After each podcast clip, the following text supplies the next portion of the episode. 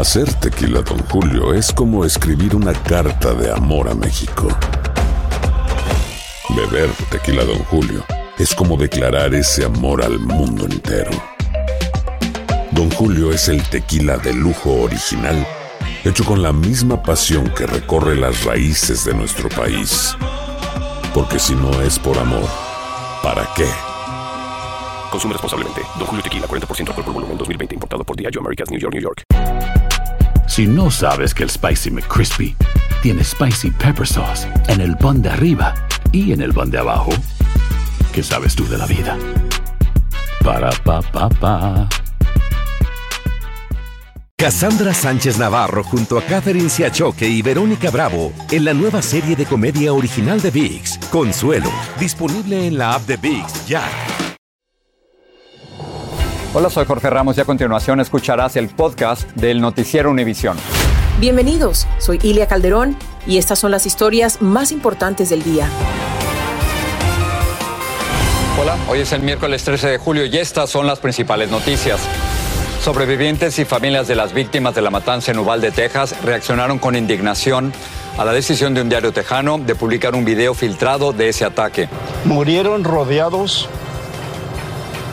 de hombres bien armados, los llantos, los gritos de dolor.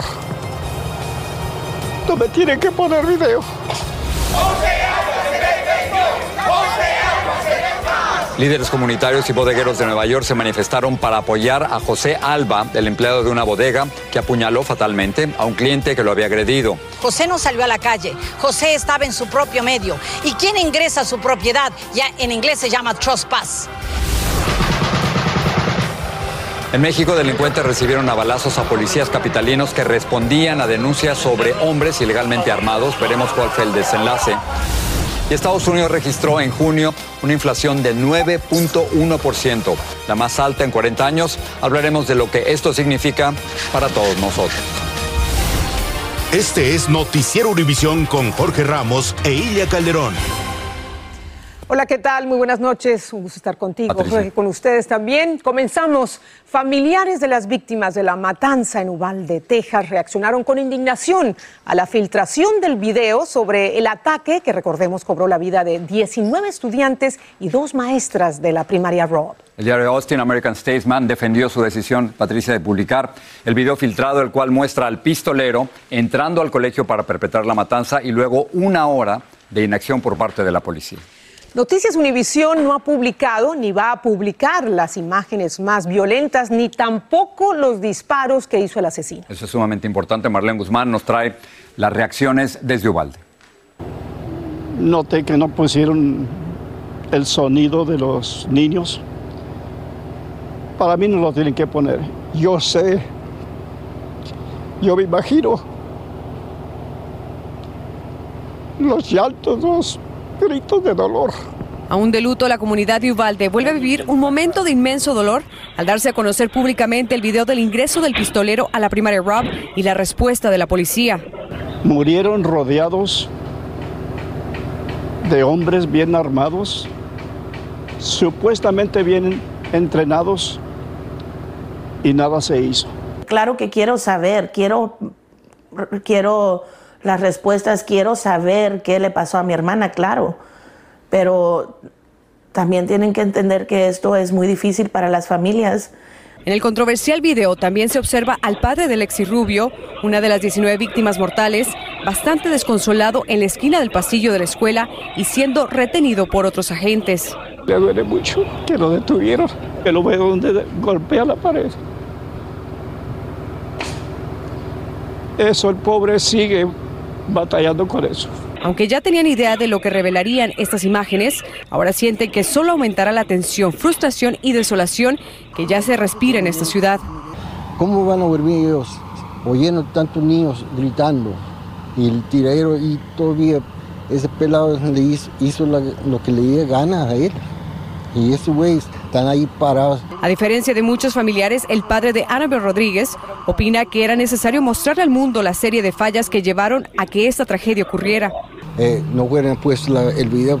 No, es mejor que lo miren para que sepan, esa, ese cohete no se debe a a vender aquí. Los padres de Jacqueline Cáceres aseguran que ni ellos ni ningún otro familiar autorizó que el diario Austin Statesman lo difundiera y menos de esa forma. No, nadie le dio permiso. y no los hizo para nosotros, él lo hizo para él mismo. Nuestro objetivo es seguir sacando a la luz lo sucedido en la escuela Rob, lo que las familias y amigos de las víctimas de Uvalde han estado pidiendo por mucho tiempo, según menciona el diario Austin Statesman en un artículo sobre los videos. Y es posible que las familias tengan la oportunidad de abordar esas nuevas preguntas después de haber visto el video, esto en una junta programada aquí en Uvalde para este domingo.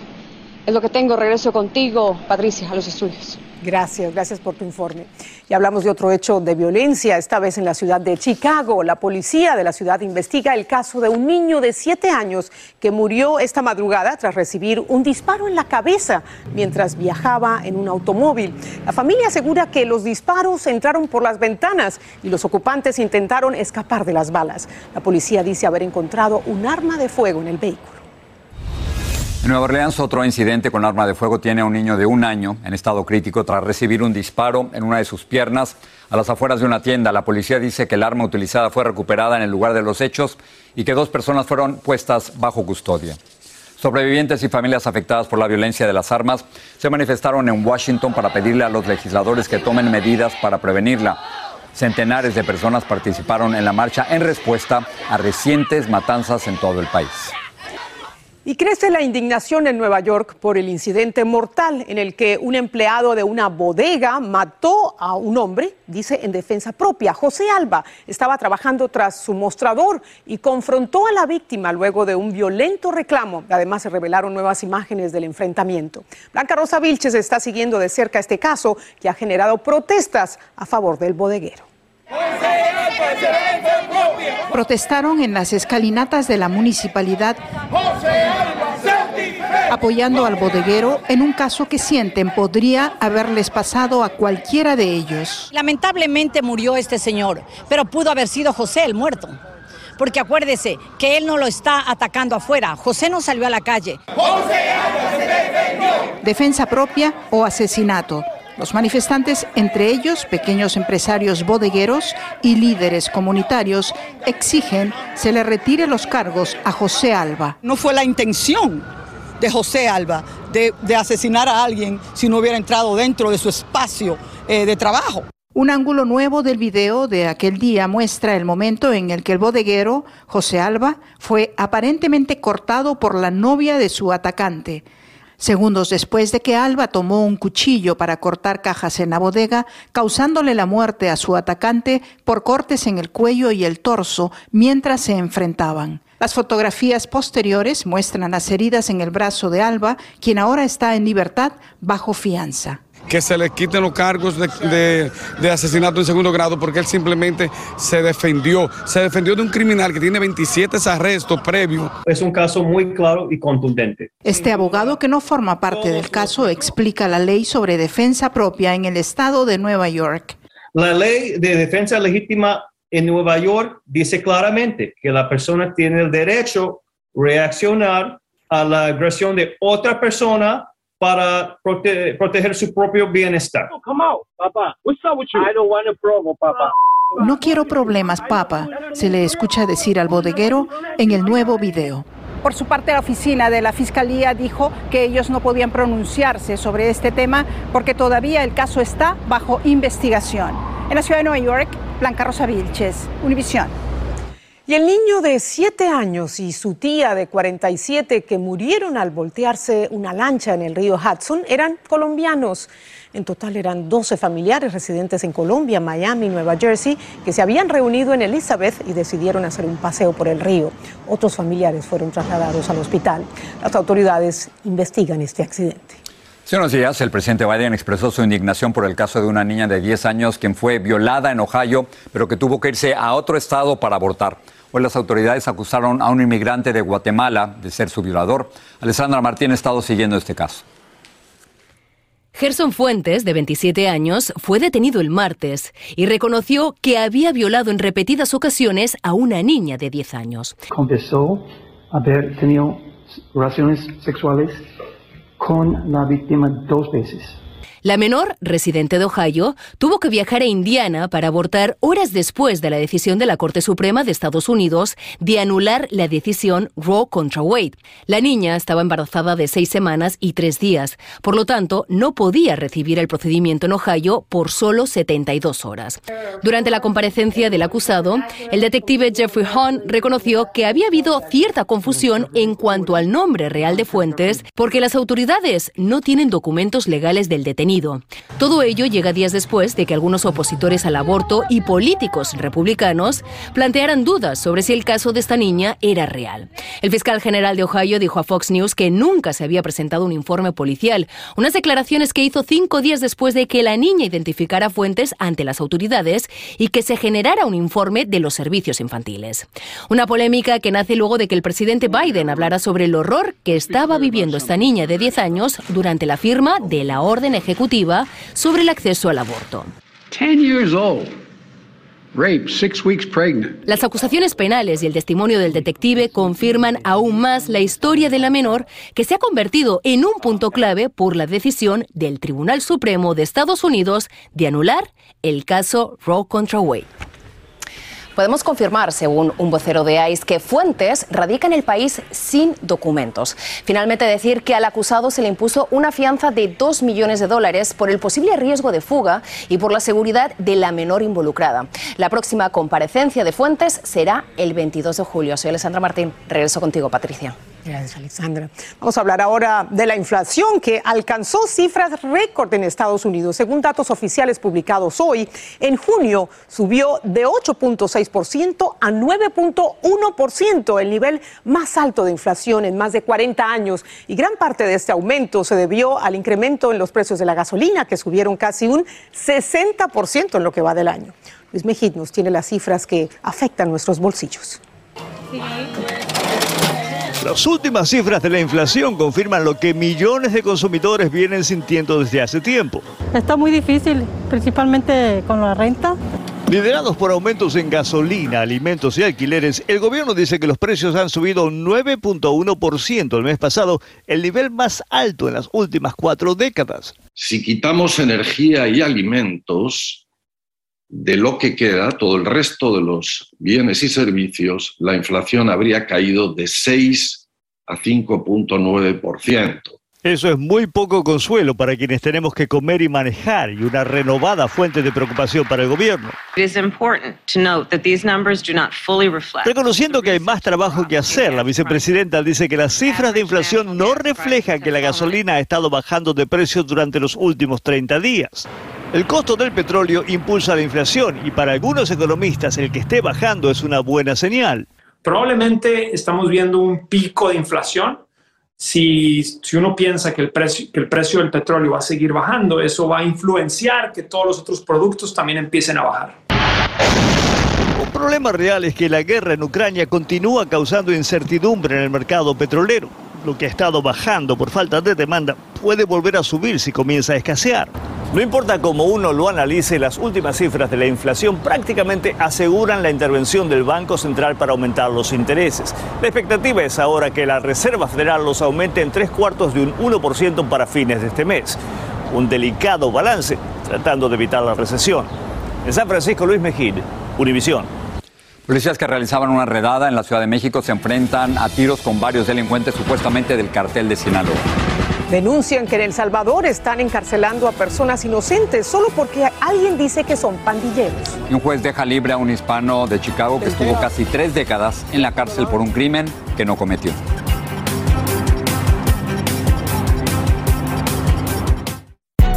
Hay gente a la que le encanta el McCrispy y hay gente que nunca ha probado el McCrispy.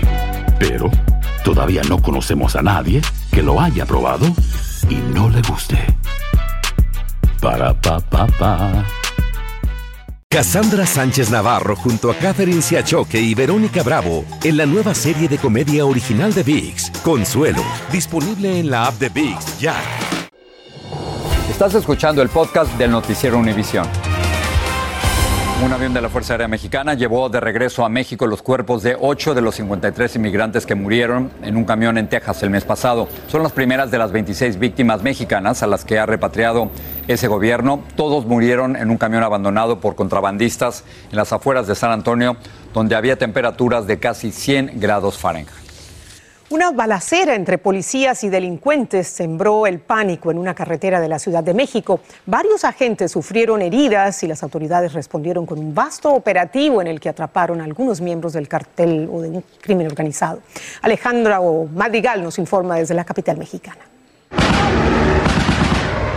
Policías de la Ciudad de México fueron recibidos a balazos luego de que una denuncia ciudadana alertara sobre gente fuertemente armada en este lugar. Cuatro resultaron heridos, uno de gravedad, por lo que se organizó un intenso operativo para detener a los tiradores. Impactante para las personas que, que vivimos aquí cerca. Así nada más escuchamos los impactos y ahora sí que escondernos y a encerrarnos. Los delincuentes se atrincheraron en este lugar y de acuerdo con las autoridades llevaban dos meses operando y tratando de asumir el control y la venta de drogas. Creemos definitivamente que es un grupo proveniente de Sinaloa. Debe ser una No quisiera especular, pero varios de los detenidos son de. Uno refirió ser de Culiacán, Sinaloa. Este lugar que anteriormente era un restaurante conocido hoy está fuertemente resguardado y por su abandono los delincuentes lo usaron como casa de seguridad y para ocultar droga. En la operación por aire y tierra capturaron a 14 personas, presuntamente integrantes de una célula delictiva de los Chapitos y del cártel de Sinaloa. Siempre ha habido grupos de delincuencia organizada en la Ciudad de México, pues solo una célula eh, perteneciente a un grupo de delincuencia organizada podría tener. Se les decomisó un arsenal. Destaca una ametralladora de alto poder y un Barrett calibre 50, y tenían cuatro personas secuestradas. Dos de los delincuentes portaban credenciales con imágenes de Joaquín Guzmán Loera y un roedor, en referencia a Ovidio Guzmán, alias el ratón, hijo del Chapo Guzmán. Este periodista ya había alertado de la presencia de los chapitos que iban a tener una presencia operativa. Esto significa iban a venir con armas de fuego y los que quisieran alinearse eh, lo harían y los que no los exterminarían. Era así de sencillo. Las autoridades trasladaron a los detenidos en camiones blindados debido a su alta peligrosidad. En la Ciudad de México, Alejandro Madrigal, Univisión. Organizaciones de los derechos humanos en El Salvador dicen que ahí están encarcelando a personas basados en falsas declaraciones bajo el estado de excepción. Familiares de presos aseguran que sus seres queridos son inocentes y que están en la cárcel solo porque alguien les quería hacer daño. Pedro Ultreras está en San Salvador y nos trae reacciones de los familiares detenidos. Decenas de salvadoreños se han mudado literalmente a las afueras de las prisiones en San Salvador, la capital del país. Buscan desesperados a seres queridos arrestados bajo el llamado estado de excepción por sospecha de ser pandilleros o asociación de pandillas. Sin evidencia ni nada, solo lo agarran y se lo llevan. Desde que Nayib Bukele, presidente de El Salvador, declaró la guerra a las pandillas hace cuatro meses, han arrestado a más de 45 mil personas, a muchas de ellas de manera injusta, dice la gente. Elsie Cortés viene a buscar a su madre de 65 años. La, la llevaron como que era una gran delincuente. La arrestaron hace una semana en su negocio donde vende tortillas, acusada de agrupación de personas. O sea que ahora vender tortillas, tener su negocio, le perjudica a todos. Muchas de estas detenciones se realizan debido a llamadas anónimas a una línea telefónica que habilitó el gobierno para que se hagan denuncias, pero no se investigan las acusaciones, solo se efectúan los arrestos. Si usted me cae mal, yo voy a hablar y le voy a decir, mire, fulano de tal es pandillero. ¿Qué pasa si yo no soy nada prácticamente? Solo me van a ir a traer, ¿por qué? Por lo que habló aquella persona. En El Salvador se acabó el Estado de Derecho, dicen grupos defensores de los derechos humanos. Las autoridades están arrasando con quien sospechen tiene vínculos con las pandillas, por su vestimenta, la música que escuchan o por reunirse en grupos, dicen los activistas. Hasta el 30 de junio teníamos 2.220 más o menos denuncias. De esas, el 98% están señalando detenciones arbitrarias. La preocupación más grande de estas personas es que pasen y pasen los días y no sepan absolutamente nada de sus seres queridos. O peor aún, que eventualmente se los entreguen sin vida. Como aseguran ellos, está ocurriendo con mucha frecuencia. Salen muertos todos los días. Cristosal, la organización para la que trabaja Rina, tiene contabilizadas 54 muertes en los penales desde que empezó el estado de excepción. Por eso las familias llegan aquí desesperadas a buscar a sus seres queridos antes de que se los lleven a un penal más grande o ya no sepan más de ellos. En San Salvador, El Salvador, Pedro Ultreras, Univisión. Y el presidente Biden reafirmó las importantes relaciones de Estados Unidos con Israel al iniciar su gira por el Medio Oriente. El presidente israelí Isaac Herzog y el primer ministro Yair Lapid le dieron la bienvenida. También le explicaron a Biden cómo funciona el sistema de defensa antimisiles de Israel conocido como Iron Dome o cúpula de hierro. El jefe de la Administración de Seguridad del Transporte declaró hoy en el Senado que el número de inspectores en los aeropuertos está un 10% por debajo de lo que los funcionarios desearían, pero aclaró que la seguridad de las terminales aéreas no se ha visto comprometida. Y esta noche en la edición nocturna, el Servicio de Inmigración está instando a las personas que tienen un proceso migratorio pendiente a que le hagan seguimiento a su caso a través de Internet. Esta noche les contamos paso a paso cuál es el proceso a seguir para averiguar todo sobre su expediente y un aviso de servicio público que habla de cómo sobrevivir a un ataque nuclear ha generado preocupación entre los residentes de Nueva York. Las autoridades de la ciudad aseguran que el video de 90 segundos no está vinculado a ninguna amenaza específica. Los detalles esta noche en la edición nocturna los espero entonces más adelante. Sigue este podcast en las redes sociales de Univision Noticias y déjanos tus comentarios. No, casi tres décadas tuvo que esperar un hombre para salir de prisión, Patricia, tras anularse una sentencia por un crimen que dice que nunca cometió. Sí, es Jorge. Vinculado a su caso, hay un ex detective que pudo haber cometido irregularidades en esta investigación. Exacto. Vilma Tarazona tiene detalles de la historia de este hombre que ahora quiere recuperar el tiempo perdido. José Cruz pensó que moriría en la cárcel después de que fue condenado a 90 años en prisión porque presuntamente había matado a un pandillero. Pero su condena fue anulada después de que una organización que defiende los derechos de los convictos demostró su inocencia. Salió libre después de pasar 29 años en la cárcel. Cuando primero me arrestaron tenía 24 años, ahora tengo 53. Su abogado dijo que inicialmente Cruz fue encontrado culpable de asesinato después de que el cuestionado ex policía de Chicago, Reinaldo Guevara, que ha sido señalado por presunta manipulación de testigos, tomó el caso.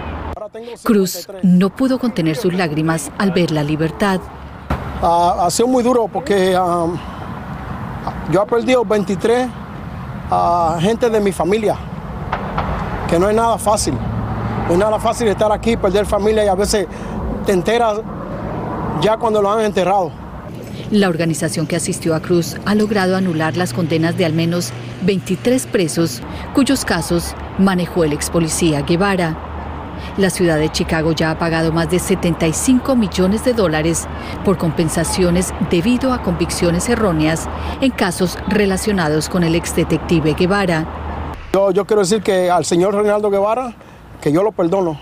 Yo lo perdono por lo que hizo, pero yo pienso que, que, él debe de pagar por, por, todo lo que hizo. Y él solamente no, no hizo esto, fueron muchos con él. José Cruz, de origen puertorriqueño, dijo que quiere recuperar el tiempo perdido por eso al salir de la cárcel fue directamente con su familia al restaurante de una de sus tías a comer lechón.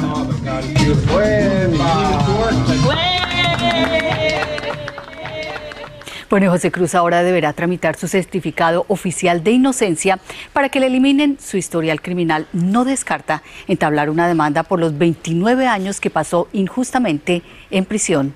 Jorge Patricia. Gracias. Gracias. Wow, ¿te imaginas 30 años en la calle? Bailando ahí con toda razón, ¿no? Volvió a comenzar, volvió a vivir. Bueno, y terminamos con esto. Miren, un enorme elefante marino que sorprendió a los bañistas en Baja California, México. Este inquieto animal sale del mar y como cualquier turista decide reposar su enorme cuerpo sobre la arena por unos segundos antes de avanzar hacia la playa. aunque este visitante se ve tranquilo, algunas personas gritan y huyen ante el temor que generó este gigantesco animal paseando por la orilla del mar. ¿Viste en el lado derecho de la pantalla el, niño corriendo, espantado? Sí, bueno, ahí se echa y que le pongan bronceador. No, bueno, además dicen, esta playa es mía. Qué bien. Esta es la mía. Qué bien. Bueno, pues pertenecen a ese lugar. Gracias por estar con nosotros. Buenas noches. Noticiero Univisión, siempre a tu lado.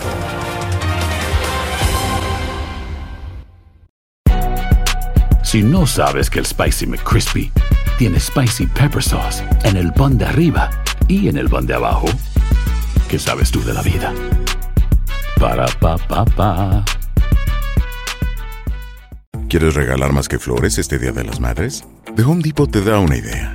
Pasa más tiempo con mamá plantando flores coloridas, con macetas y tierra de primera calidad para realzar su jardín. Así sentirá que es su día todos los días. Llévate tierra para macetas Bigoro por solo $8.97 y crece plantas fuertes y saludables dentro y fuera de casa. Recoge en tienda y sigue cultivando más momentos con mamá en The Home Depot. Haces más, logras más. Más detalles en homedepot.com diagonal delivery. Cassandra Sánchez Navarro junto a Catherine Siachoque y Verónica Bravo en la nueva serie de comedia original de VIX, Consuelo, disponible en la app de VIX ya.